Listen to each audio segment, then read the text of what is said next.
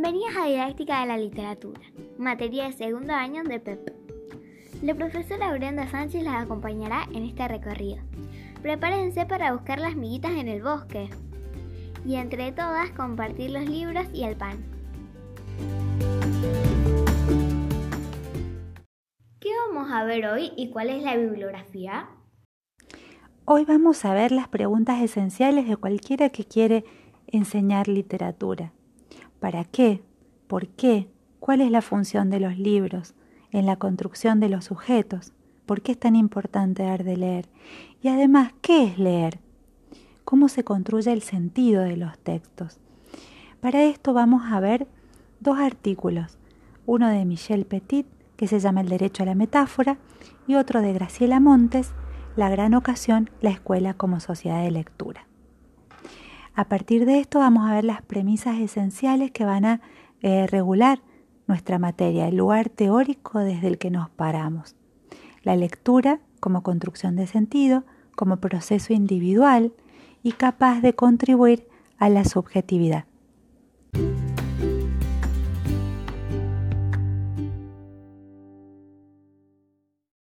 La escuela como sociedad de lectura. Antes de comenzar con las propuestas didácticas para el trabajo con la literatura en el aula, me gustaría que nos detengamos en un texto de Graciela Montes que se llama La gran ocasión, la escuela como sociedad de lectura. Es un artículo largo y yo creo que imprescindible para cualquiera que quiera enseñar, que quiera mediar entre los libros y los niños. En este texto, del que les dejo una guía de lectura, no es necesario que respondan las preguntas, sino que tomen esas preguntas como, como eso, como una especie de camino, indicador de qué es lo que a mí me interesa que tengan en cuenta. Eh, básicamente, eh, de este texto lo que me interesa es pensar en esta oportunidad que constituye la escuela para muchos niños de acercarse a los libros quizás por primera vez. Muchos chicos no tienen libros en sus casas y no tienen adultos que medien entre ellos y los libros, que les ofrezcan amorosamente la palabra y la palabra literaria. Eh, Graciela Montes dice que leemos desde que nacemos, que leemos el mundo desde que nacemos, porque desde el momento mismo en el que llegamos a la vida, intentamos construir sentido sobre lo que nos rodea.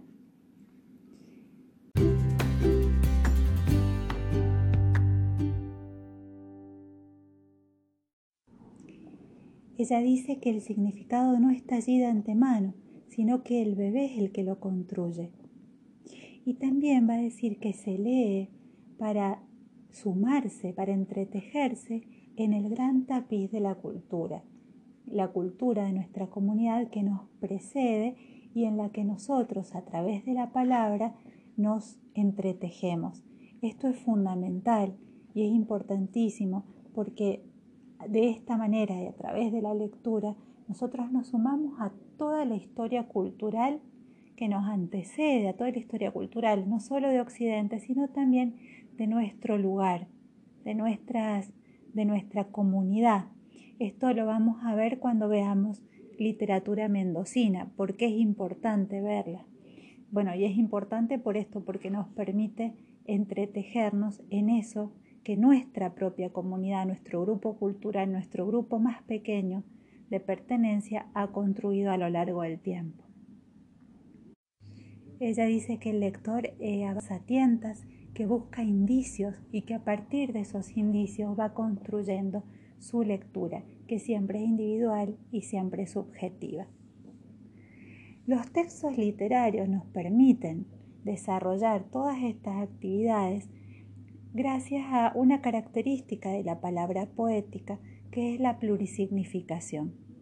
¿Y esto qué significa? Significa que la palabra poética tiene una red de sentidos, de significados.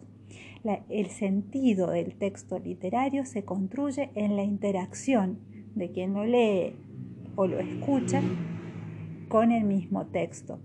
Es decir, no hay un sentido único. ¿Por qué? Porque el que lee pone sus experiencias, sus vivencias, su enciclopedia, sus afectos, está poniendo un montón de sí mismo para construir el sentido de ese texto. Por eso también las interpretaciones van a ser múltiples. Por eso también es muy importante que nosotros no pidamos a los chicos que nos digan cuál es el mensaje de este texto, porque si el texto es literario no hay un solo mensaje. Va a haber tantos mensajes como posibilidades de construcción de sentido existan todos los niños que tenemos en la sala.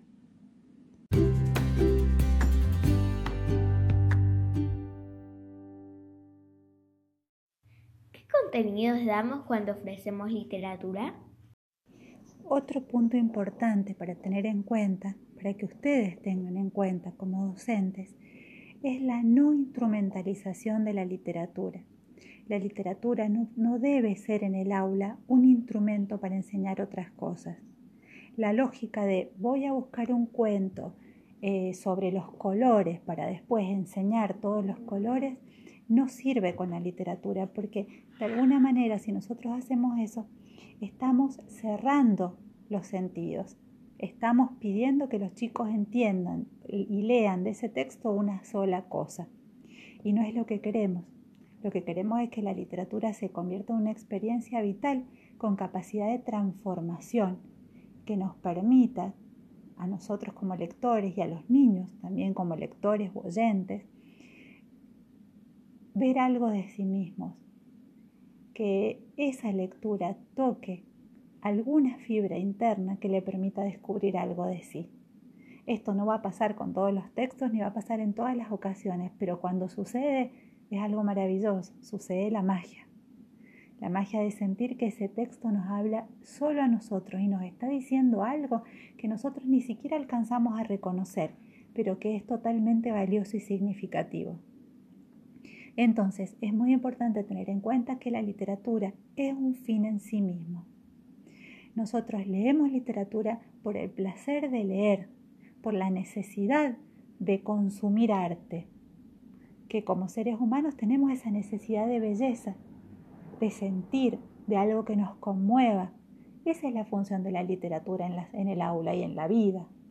Pero no tenemos nosotros que eh, bastardear, deslegitimar esa función, pidiéndoles a los chicos que después de leer el cuento hagan esto o lo otro o eh, eh, dar un contenido de ciencias sociales o naturales a través de, eh, de, ese, de esa historia, porque tenemos que entender, repito, que la lectura literaria es un fin en sí mismo dentro de la escuela.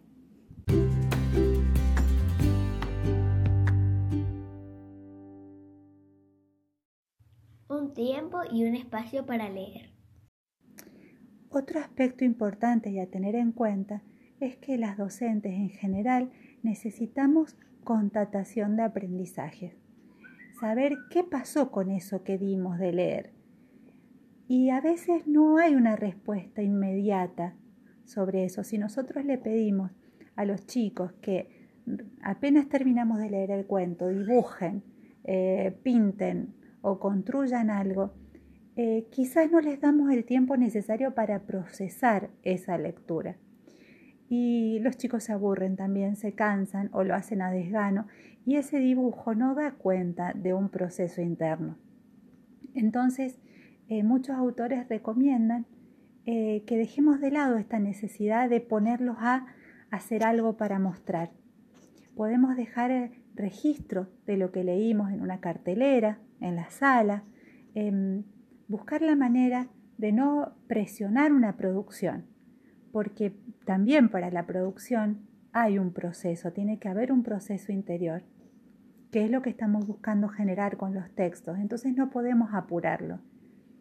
Una cartelera de sala sería, con los textos leídos, sería algo interesante. Y otro punto necesario es la libertad de elegir, de elegir los libros que tenemos ganas de ver, de mirar o de leer y la posibilidad de introducir la literatura en cualquier momento y en cualquier situación. Eh, si está lloviendo, recordar un poema sobre la lluvia. Eh, no hace falta, eh, aunque está bueno tener un espacio y un tiempo definido para la lectura de textos literarios, la literatura puede abrir un espacio de belleza, eh, de circulación de afecto y de vínculos en cualquier momento de, de la clase.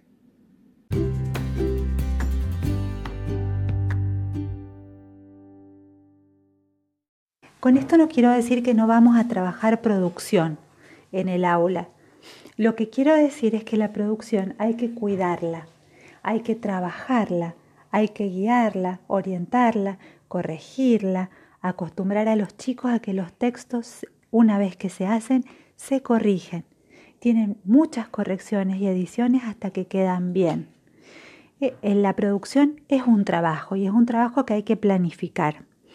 Lo que estoy diciendo es que no hay que pedir inmediatamente algo para que quede registro o constancia de una tarea, porque si no la lectura literaria no se entiende como tarea. Los chicos no hicieron nada, porque no hay nada anotado.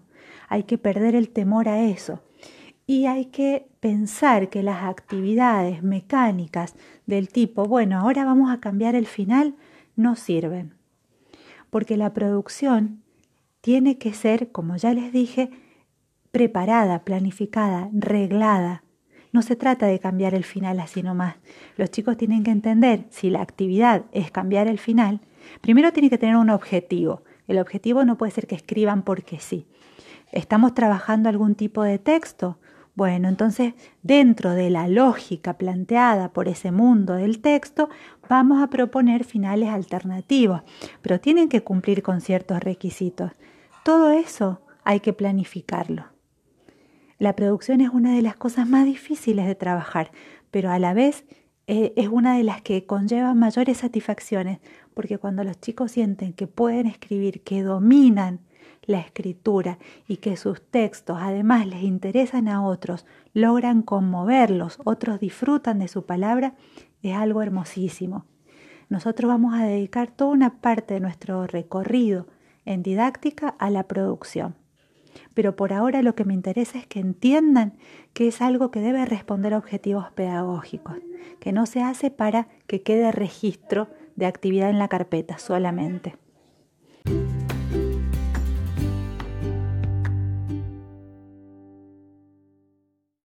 El derecho a la metáfora.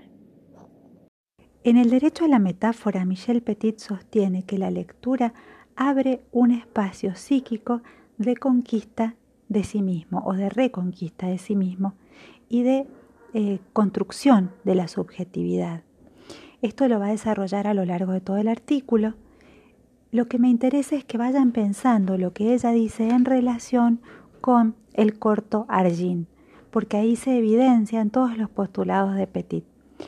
Petit es una antropóloga de la lectura que ha trabajado con personas que han sufrido situaciones de extrema violencia en su vida, los desplazados de Colombia, inmigrantes eh, africanos en Francia o también adolescentes de los barrios marginales de Francia. Entonces ella, a partir de estas experiencias, lo que va a proponer en su artículo es que la lectura y el arte en general permiten a través de procesos de sublimación eh, cambiar o transformar las pulsiones destructivas en otra cosa.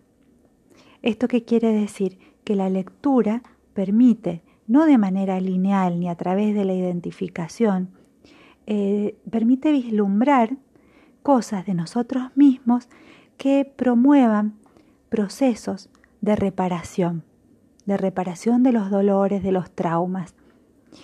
Esto tiene eh, base, tiene como eje los postulados que dicen que los sujetos nos construimos narrativamente. Es decir, nuestra subjetividad tiene que ver con la posibilidad de contarnos, de establecer una historia de nosotros mismos, de enlazarnos en una comunidad y en un pasado común y de proyectarnos hacia un futuro. Entonces, cuando la gente sufre eh, situaciones extremas en su vida, a veces no las puede nombrar. Esas situaciones quedan como una especie de agujero eh, en el que no se puede vislumbrar una continuidad entre el pasado y el futuro.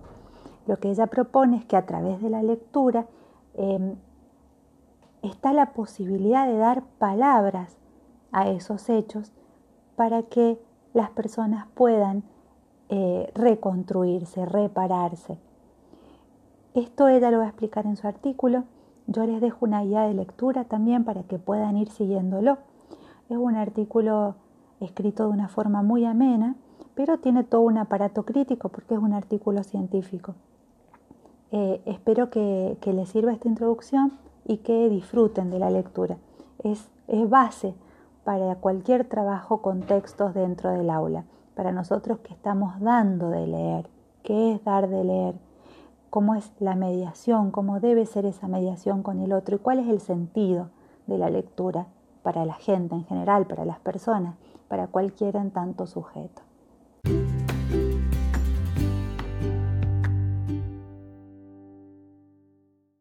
Los cuentos de Polidoro. Los cuentos de Polidoro, que ahora llegan a ustedes de la mano de el Plan Nacional de Lectura en una reedición, tuvieron su primera edición en, a fines de los años 60, en 1967, por el Centro Editor de América Latina. Esta colección, junto con los cuentos de Chiribitil, fueron las colecciones infantiles de esta editorial que tenían una idea vanguardista con respecto a la literatura para niños. Esto se evidencia en las imágenes también, en el trabajo estético de los cuentos. Sobre todo los cuentos eran adaptaciones de clásicos, eran muy cuidadas y estaban versionadas estas, estas adaptaciones eh, por escritores muy conocidos de la época, como Beatriz Ferro, Horacio Clemente, Beatriz Barnes, marcaron un hito en cuanto a la edición de textos literarios para niños en América Latina.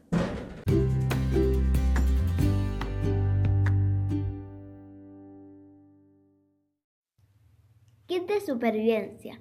Los textos indispensables para llevar en nuestras mochilas. Vamos a escuchar Pensamiento Caracol, una canción escrita por Gustavo Pena, el príncipe, un artista uruguayo. Esta canción no fue pensada para niños, pero ha tenido tanto éxito entre el público infantil que es un clásico en las escuelas primarias y en los jardines de Uruguay. Que la disfruten.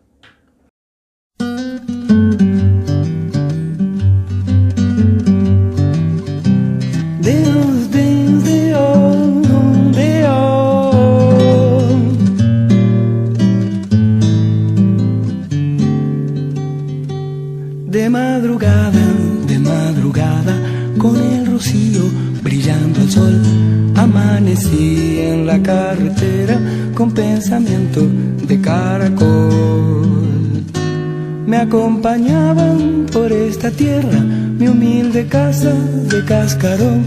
Siempre en la hoja, mas no me importa, porque en mi hoja estoy libre de los problemas de aquellos dichos que se disputan con gran pasión. Unos papeles que yo no entiendo, por ellos viven sufriendo de madrugada, de madrugada, con el rocío brillando al sol. Amanecí en la carretera con pensamiento de caracol. Muy despacito me voy moviendo, pero sé bien en qué dirección. Mi caracola me está esperando, caracolito jugando. Yo no me asusto de la tormenta tampoco el frío es preocupación. Vivo la vida naturalmente y siempre tengo presente. Caracolito, dijo mi vieja, ten cuidado allá en la estación. Hay unos bichos para los cuales la construcción y la destrucción son iguales. Mm, mm, son iguales. De madrugada, de madrugada, con el rocío brillando al sol. Amanecí en la carretera con pensamiento de caracol.